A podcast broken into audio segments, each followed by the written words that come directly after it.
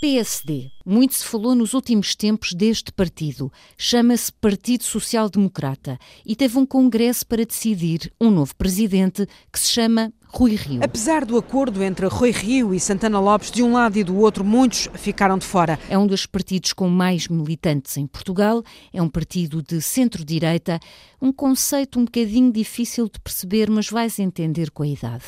Foi fundado em 1974, no ano do 25 de Abril, por Francisco Sá Carneiro, Francisco Pinto Balsemão e Joaquim Magalhães Mota. Chamava-se então Partido Popular Democrático, PPD. Sozinho ou em conjunto com outros partidos, já teve 11 governos em Portugal.